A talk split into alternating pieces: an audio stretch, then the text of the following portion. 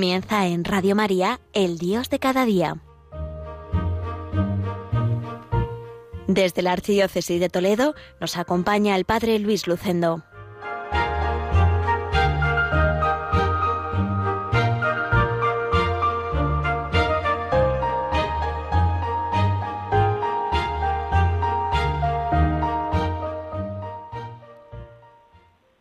Muy queridos oyentes de Radio María, Reciban todos un cordial saludo desde Villacañas, en Toledo, en el programa El Dios de cada día, desde esta parroquia enclavada en la comarca de La Mancha. Es una alegría poder dirigirme a todos en este día 22 de julio.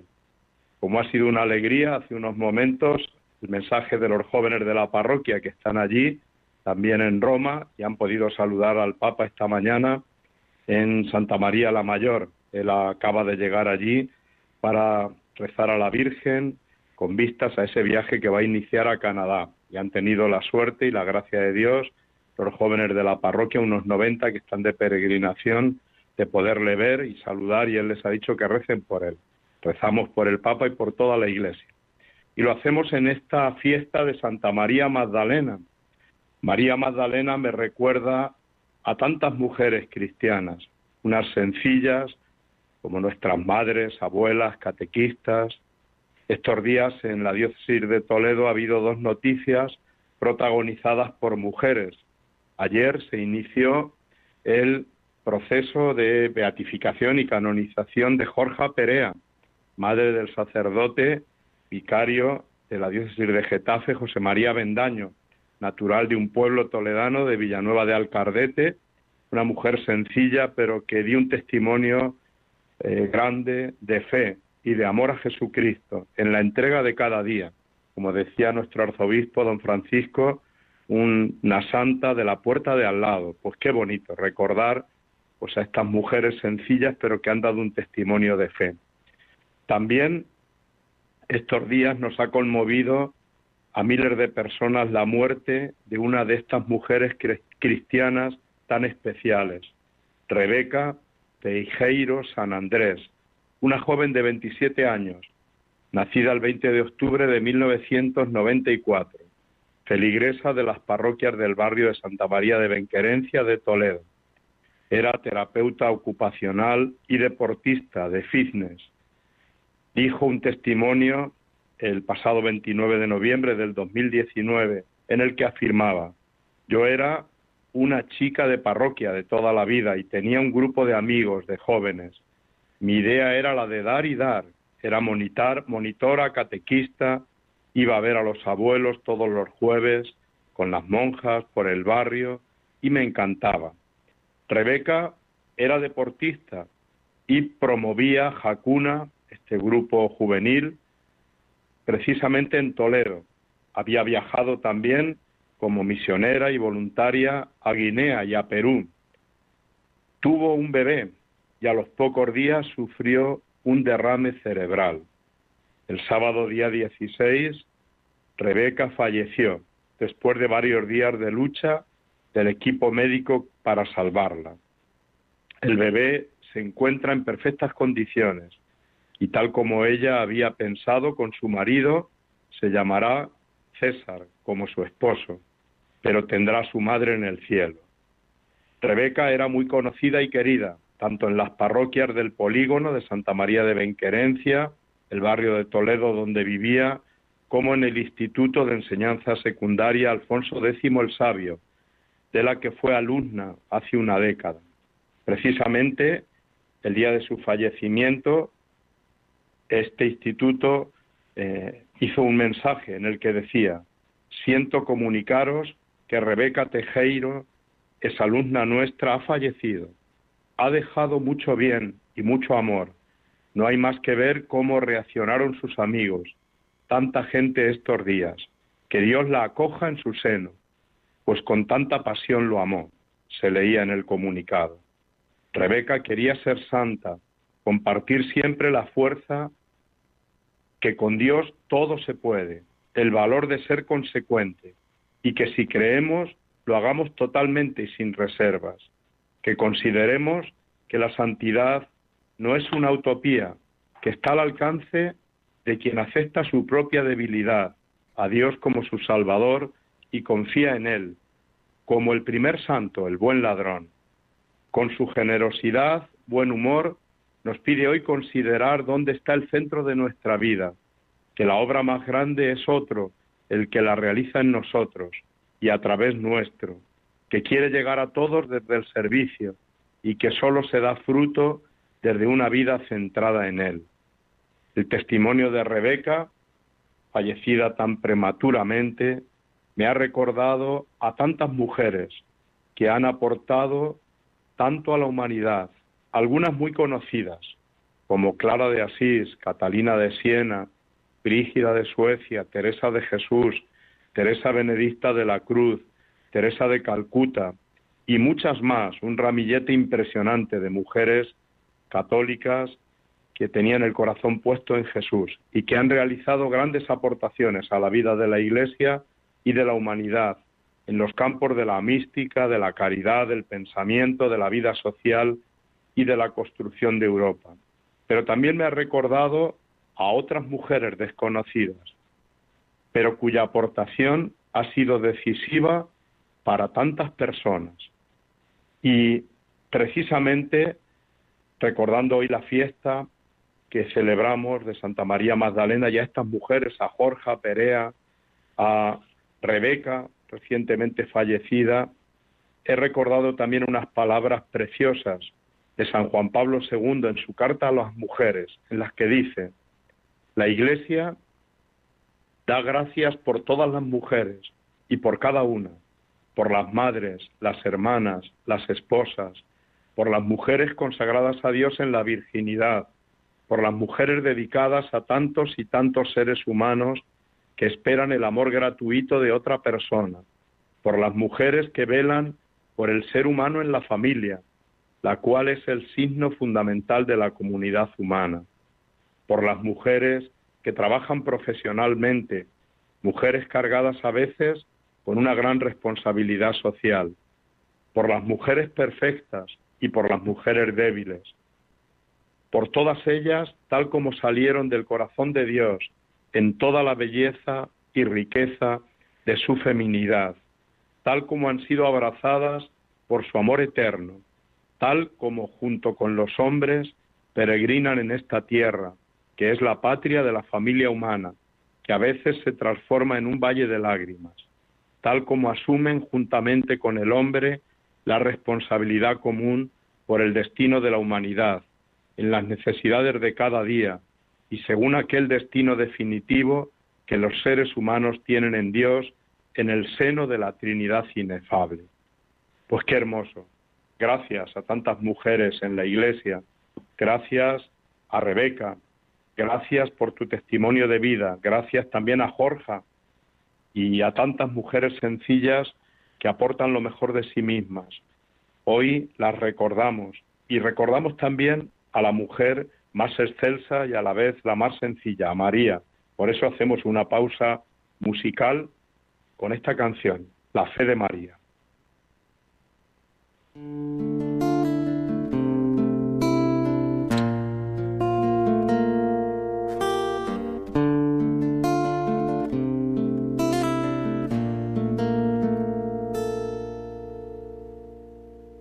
¿Qué hubiese pasado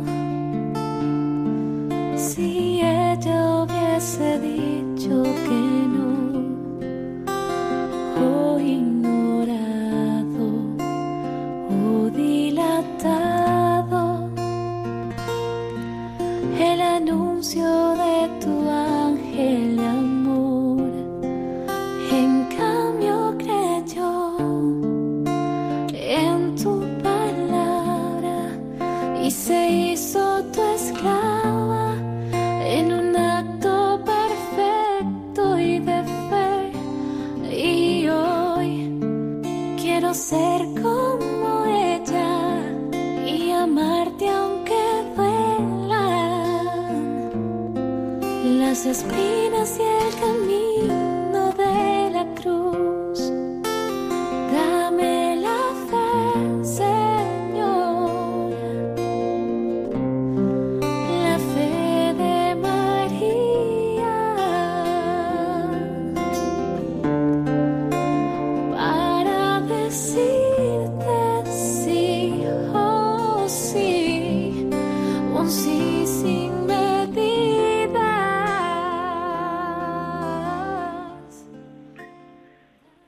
continuamos en el programa El Dios de cada día desde Villacañas, en Toledo. Un profesor de arte me comentaba que visitó con un grupo de adolescentes el Museo del Prado. Ante un cuadro de Tiziano titulado Adán y Eva, uno de ellos preguntó, ¿y quiénes son estos? No sabía quiénes eran, ni qué representaba el cuadro. Pero el profesor, que era sabio y con buena formación cristiana, les habló del libro del Génesis y de los relatos que aparecen en sus primeros capítulos, la creación del mundo, el pecado original, las historias de Adán y Eva, de Caín y Abel, de la torre de Babel, del diluvio universal. Alguno de los jóvenes manifestó que esos textos contenían cuentos sin importancia, pero el profesor les dijo que en esos viejos relatos están las claves para entender muchas cosas importantes. Esta historia me ha recordado un texto precioso del Catecismo de la Iglesia Católica, el número 282, que dice, la catequesis sobre la creación reviste una importancia capital. Se refiere a los fundamentos mismos de la vida humana y cristiana. Explicita la respuesta de la fe cristiana a la pregunta básica que los hombres de todos los tiempos se han formado. ¿De dónde venimos? ¿A dónde vamos? ¿Cuál es nuestro origen? ¿Cuál es nuestro fin? ¿De dónde viene y a dónde va todo lo que existe? Las dos cuestiones, las del origen y la del fin, son inseparables. Son decisivas para el sentido y la orientación de nuestra vida y nuestro obrar. Y es verdad que los relatos de la creación del Génesis no son textos científicos, pero transmiten mensajes llenos de sabiduría que contienen muchas claves decisivas para iluminar problemas muy actuales. ¿Y cuáles son esas claves que iluminan también esas grandes preguntas del ser humano? Primera, clave, Dios es el creador del mundo. Ni el mundo, ni los seres humanos, ni cada uno de nosotros existimos por casualidad, sino por un designio de amor de Dios. Segunda clave, el universo ha sido creado por Dios como una realidad buena. La belleza y armonía de la creación nos hablan del Creador. La creación es un regalo de Dios que hay que cuidar. Tercero, el ser humano es la cumbre de la creación posee una dignidad incomparable. Los seres humanos hemos sido creados a imagen y semejanza de Dios, dotados de libertad y con capacidad para pensar y amar. Cuarta clave, hombre y mujer tenemos la misma dignidad. Existe una igualdad fundamental. Las relaciones entre ambos deben estar basadas en un profundo respeto, alejado de toda violencia y dominio. Quinta clave, la vida humana es algo sagrado. Debemos acoger, cuidar y respetar siempre la vida en todas sus etapas. Sexta clave, la vocación del hombre es vivir la comunión con Dios, consigo mismo, con la creación y con los demás. Así será feliz, creciendo en estas cuatro direcciones. Son nuestros cuatro vínculos fundamentales. Séptima clave, el pecado original es un pecado de soberbia, querer ser como dioses. Supone olvidar la vocación preciosa a la que hemos sido llamados. Y su consecuencia es la ruptura de la armonía fundamental simbolizada en el paraíso. El ser humano está llamado por Dios, en la octava clave, a desarrollar el mundo, a buscar el progreso y el bien de todo el hombre y de todos los hombres, desde los valores como la justicia y la solidaridad. La novena clave es que la vida es un gran regalo que recibimos de Dios, que una gran aventura para hacer el bien, crecer en el amor y hacer posible un mundo mejor. Y la última clave, el amor de Dios siempre permanece ante el pecado. Él siempre nos ofrece su mano, sigue queriendo nuestra felicidad, y, protagonizando la historia de la salvación que tiene su culmen en Cristo. No olvidemos estas claves. ni dejemos de enseñarlas a los jóvenes. Pues ahora vamos a escuchar también una canción que nos ayude a seguir con esta reflexión. Es una canción basada en el Cántico de las Criaturas de Francisco de Asís, omnipotente, altísimo, bondadoso Señor. La catequesis de la creación y la maravilla de la creación nos tiene que ayudar a nosotros a dar un sentido a nuestra vida. Omnipotente, altísimo, bondadoso Señor, tuya es la alabanza, la gloria y el honor, tan solo digno de toda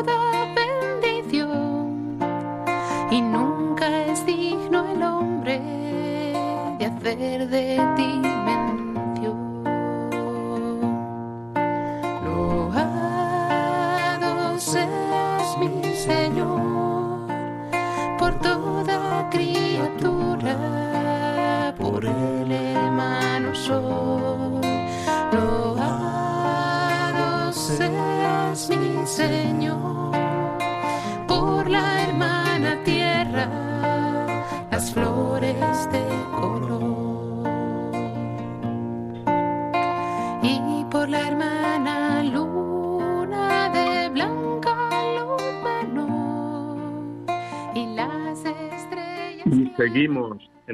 El Dios de cada día de Radio María desde Villacañas. Me gusta esta reflexión de Miguel Ángel Robles, un joven periodista. Rezar es una conversación con los que ya no están, el recuerdo de los que te antecedieron y la oración para seguir su ejemplo. Rezar es lo que va antes del trabajo o después del trabajo y lo que nunca lo suplanta, porque ya lo dice el refrán, a Dios rogando y con el mazo dando. Rezar es lo único que puedes hacer cuando ya no puedes hacer más, y es la forma de comprometerse de quien no tiene otro medio de hacerlo, como cuando rezamos por un enfermo que se va a operar y ya está todo en manos del cirujano y de Dios. Rezar no hace milagros, o sí los hace, eso nunca lo sabremos, pero ofrece consuelo al que reza, y aquel por quien se reza. Rezar nunca es inútil, porque siempre conforta. Rezar es decir, rezaré por ti y también reza por mí, y es por lo tanto lo contrario de la vanidad. Rezar es la aceptación de tus limitaciones, es aprender a resignarse cuando lo que pudo ser no ha sido, es vivir sin rencor, aprender a olvidar, aceptar la derrota con dignidad, y celebrar el triunfo con humildad. Rezar es resignación cuando procede, pero también arrebato y pundonor cuando toca. Es buscar las fuerzas si no se tienen y confiar en que las cosas van a ser como deberían ser. Rezar es optimismo, no dar nada por perdido, luchar y resistir, como en la canción, erguido frente a todo, y es mi Padre antes de morir. Rezar es curar las heridas, restañar los arañazos, superar los daños que nos han hecho, pasar página y empezar de cero, perdonar las ofensas y también pedir perdón, y sobre todo tener gratitud. Rezar es dar las gracias por vivir y por lo que la vida te ha, te ha dado.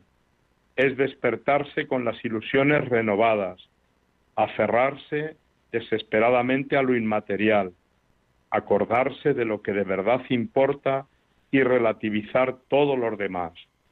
Rezar es desconectar y apagar el móvil. Es introspección en la sociedad del exhibicionismo. Es relajarse y calmar los nervios. Es pausa en un mundo excitado. Es calma cuando todo es ansiedad. Y es aburrido en la dictadura de lo divertido. Rezar es una forma extrema de independencia, una actividad casi contracultural, tan políticamente incorrecta que la gente oculta que reza, como esconde la tripa para la foto. Y es una declaración de amor por la persona que tienes en tus rezos. Rezar es tener fe, tener fe en la vida, en las personas, en tus amigos, en tus hijos, en tus padres, en Dios. Rezar es la maestría de niños y abuelos y es un superpoder que nos predispone al bien. Rezar es creer y ser practicante de un mundo mejor. Y te pregunto a ti también que estás escuchando Radio María, ¿qué es rezar para ti? ¿Rezas? Merece la pena que ante la oración en esta mañana recordemos algunas claves. La primera es que necesitamos orar y aprender a orar. Pero ¿cómo podemos orar? Pues en primer lugar, con mucha confianza en Dios. Llamemos a Dios Padre, Abba. Debemos rezar también desde el amor. Debemos rezar de muchas formas. En la misa, en la oración silenciosa ante el sagrario, a través de la lectura meditada de la palabra de Dios, en el silencio, con el rosario, con el ofrecimiento de obras. Y debemos rezar también en la vida diaria. Escuchaba estos días el testimonio del doctor Robert White, catedrático de la Universidad de Cleveland y director de su hospital. Es un gran cirujano y creyente. Y dijo, para mí la práctica de la medicina y la fe religiosa están indisolublemente ligadas. Oro mucho, sobre todo antes de efectuar una operación y después de terminarla. Pero ante la oración también tenemos excusas e inconvenientes. Una de ellas es que no tengo tiempo.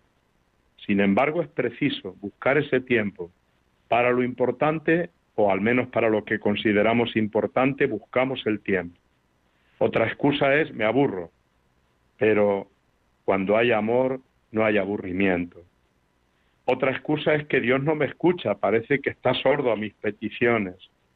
Pero Jesús nos ha dicho, pedid y se os dará, buscad y hallaréis, llamad y se os abrirá. Y Él nos dará lo mejor, aunque a veces nosotros no acabemos de ver qué es lo mejor. La mejor oración es la que Jesús hizo en Gesemaní. Señor, aparta de mí este cáliz, pero no se haga mi voluntad, sino la tuya. Los cristianos tenemos una oración que es un tesoro, es el Padre nuestro, es la oración que Jesús nos enseñó. Contiene todas las oraciones posibles. Alabanza, acción de gracias, ofrecimiento, petición de perdón y petición de ayuda.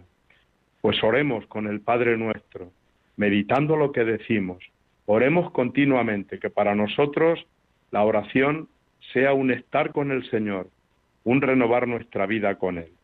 Como nos dice también esta canción de Atenas, qué bien se está aquí, qué bien se está estando con el Señor.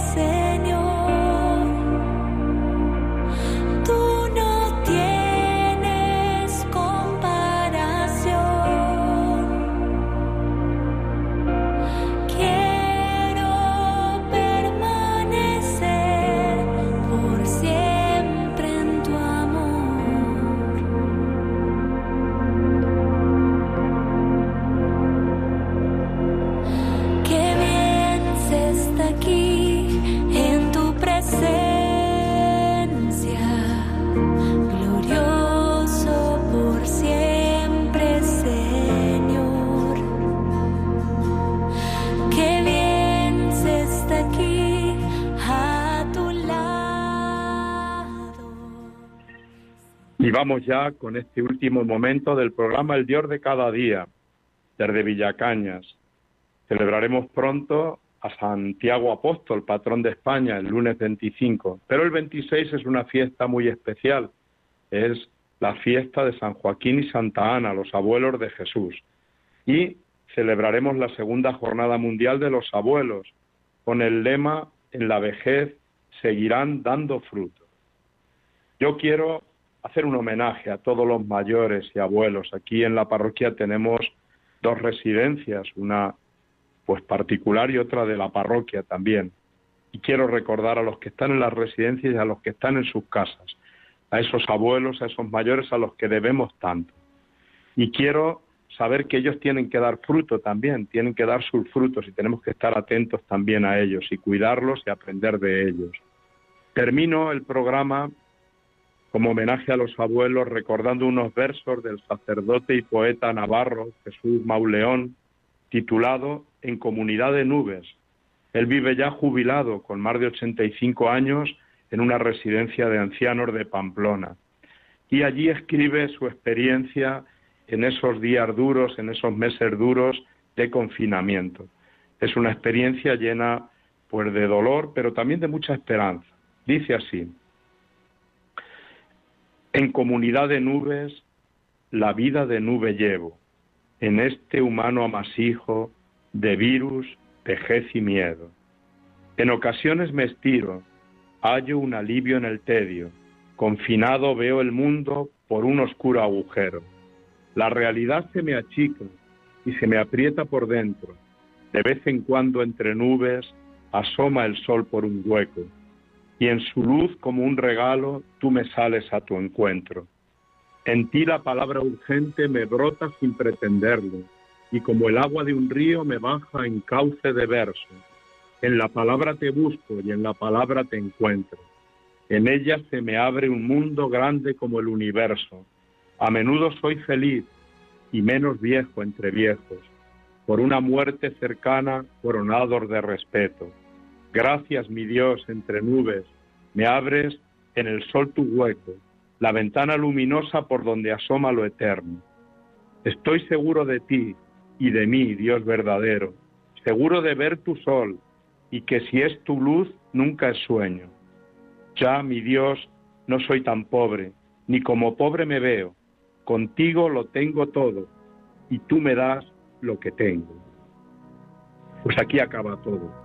Todo, perdón, aquí acaba este programa, no todo. Sigue la programación de Radio María.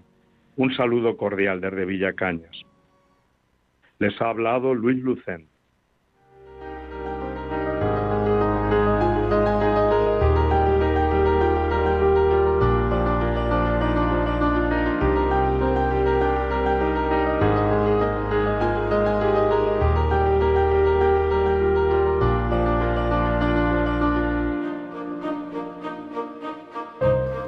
Finaliza en Radio María, El Dios de cada día, dirigido desde la Archidiócesis de Toledo por el Padre Luis Lucendo.